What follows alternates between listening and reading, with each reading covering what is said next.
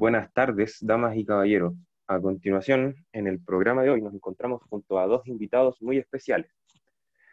Por un lado nos encontramos a Benjamín Urbina y por el otro tenemos a Carlos Isla. Eh, sin más que agregar, daremos inicio al programa en donde nuestros entrevistados conversarán sobre la actualidad nacional y global de la pandemia y sus relaciones metafísicas y sociales. Carlos, por favor, comienza. Eh, hola, muchas gracias y muy buenas tardes.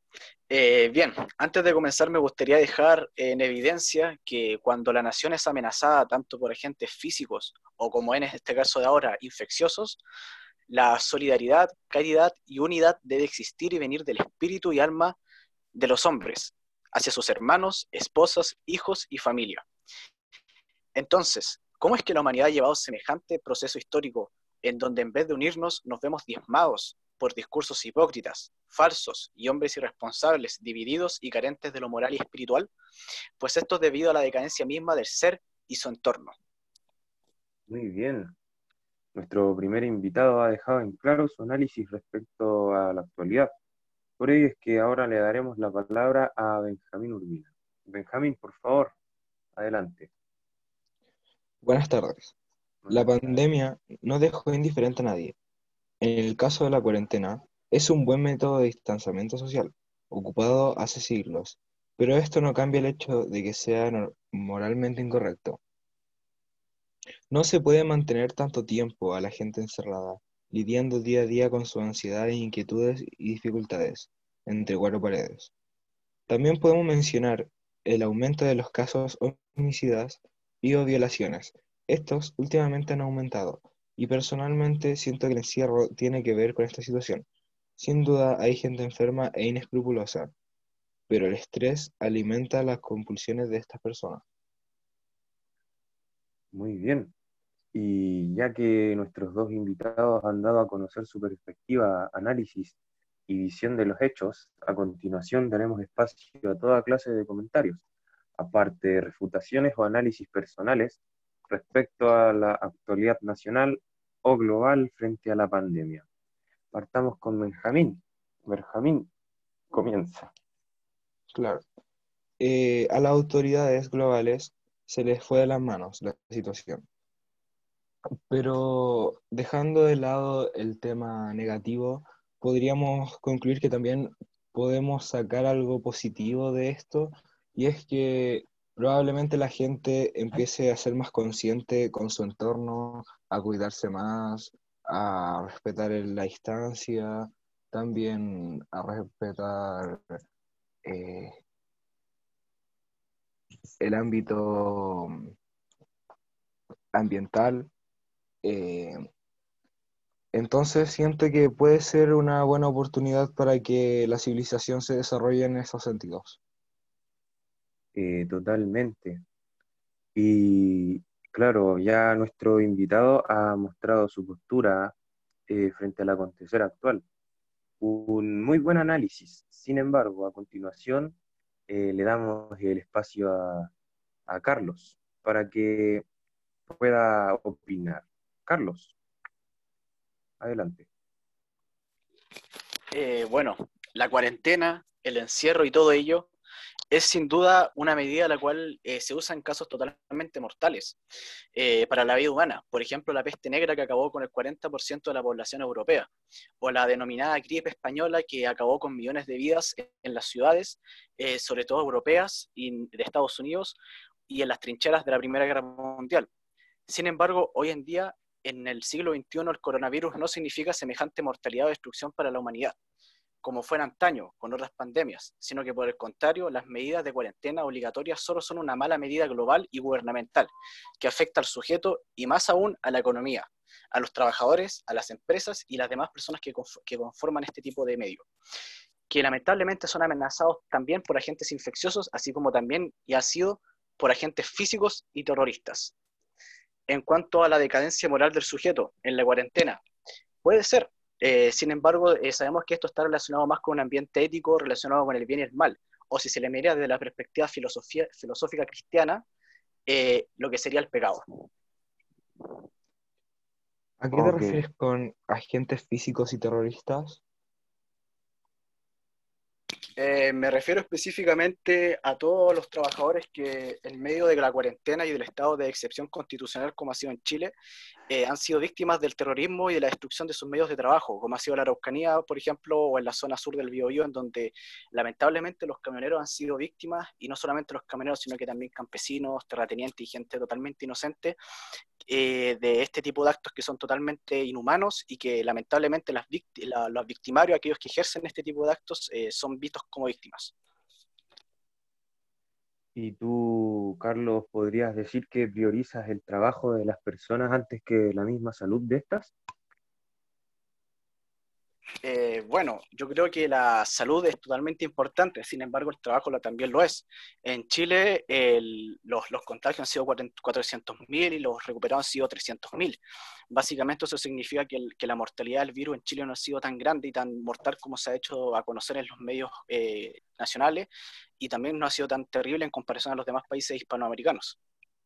Em, algo que quiero recalcar es que no hay que darle mucho énfasis a, la economía, porque sin salud eh, no hay trabajo, eh, ya que si hay un trabajador que está contagiado y éste va a ejercer su trabajo, puede contagiar a sus compañeros y a un entorno que se va a seguir expandiendo y no sabemos si esto puede seguir evolucionando. Entonces, yo creo que las medidas de verdad son eh, son eh, sobreponer la seguridad antes que el trabajo. No, eh, la salud es necesaria para que obviamente se establezcan un correcto énfasis en la propiedad física del hombre, en sus propiedades tanto psicológicas como, como físicas también. Pero si no existe un intercambio o transacción eh, natural de comercio en donde se interactúen las personas mediante las relaciones sociales, es imposible también que el sujeto pueda sostenerse a sí mismo. ¿Qué es lo que quiero decir con esto? Que básicamente eh, la salud es importante, sin embargo, también es necesaria el trabajo, eh, la creación de capital, la creación de ahorro. Eh, sin estos conceptos, sin estas realidades, es imposible que el ser humano pueda continuar consigo mismo y con su colectividad misma. Claro, pero podemos encontrar otros métodos para seguir manteniéndonos. Eh, esto puede ser como la inflación del IVA a los multimillonarios y empresas multimillonarias y también que la gente clase media reciba más ayuda del gobierno. Eh, las ayudas gubernamentales en estos casos eh, son necesarias, ya que a largo plazo el gasto fiscal y todo este tipo de cosas que, que, son necesarias dentro de lo que es la nacionalidad en sí misma y su economía y su soberanía se puede recuperar a largo plazo. Eh, pero justamente las personas hoy en día necesitan de su propia solidaridad también, ese espíritu colectivo, propio y natural del hombre, que está dentro de sí mismo y dentro de la, de la colectividad. Por eso que el ser humano, por, por naturaleza, se, se organiza mediante tribus. O sea, es una cuestión de, así surgieron los, los países y las naciones mediante una organización colectiva. Y dejar el individualismo moderno de lado y centrarnos en lo, en lo más tradicional y objetivo que es la, la cooperación entre nosotros mismos como, como ciudadanos. Y claro que podemos ver este espíritu solidario, Carlos, actualmente, ya que en lugares vulnerables los vecinos se han juntado en ollas comunes, pero aparte de esta colectividad social, eh, más hablando del aspecto gubernamental, ¿qué ha hecho nuestro inoperante gobierno frente a estas dificultades? Eh, podemos ver que aparte de estos bonos como los que solamente son dados al 40% más vulnerable, no tienen una, una, un respaldo que uno pueda decir que es considerable ayuda por parte del gobierno a la gente afectada que que sigue, eh, sigue aumentando cada día. Eh, bueno, claramente han sido medidas despreciables, medidas keynesianas que obviamente no funcionan. El gobierno actual cede ante todo, ante el enemigo totalmente. Sin embargo, el hecho de que exista una institucionalidad también que es poco objetiva, eh, corrupta y que básicamente sirve a intereses individuales más que a intereses nacionales. Eh, eso es lamentablemente una realidad que existe en Chile, en donde las instituciones, los eh, servidores públicos, no cumplen su rol. eh, no cumplen lo que debería hacerse y se dejan llevar por medios propios y lamentablemente eso es uno de los grandes problemas de de las democracias occidentales, que carecen de este sentido moral de ejercer lo que es correcto. Bueno, para profundizar en un tema mucho más ético, eh, me gustaría recalcar lo que el otro invitado, Benjamín, había mencionado anteriormente. Las violaciones y homicidios que obviamente están relacionados con la realidad pecaminosa de la existencia humana. ¿Crees tú que la cuarentena cambia una realidad que ha existido desde el origen del hombre? Eh, personalmente, creo que el respeto, la tolerancia y la ayuda psicológica son tan importantes como cualquier otro tipo de ayuda. Eh, la salud mental es demasiado importante y en este país eh, no se le da mucho énfasis. Eh, no es normal que una persona asesine y viole a otra. claramente el encierro daña aún más la mente de estas personas, haciéndolos más vulnerables a sus propios impulsos. Esto quiere decir que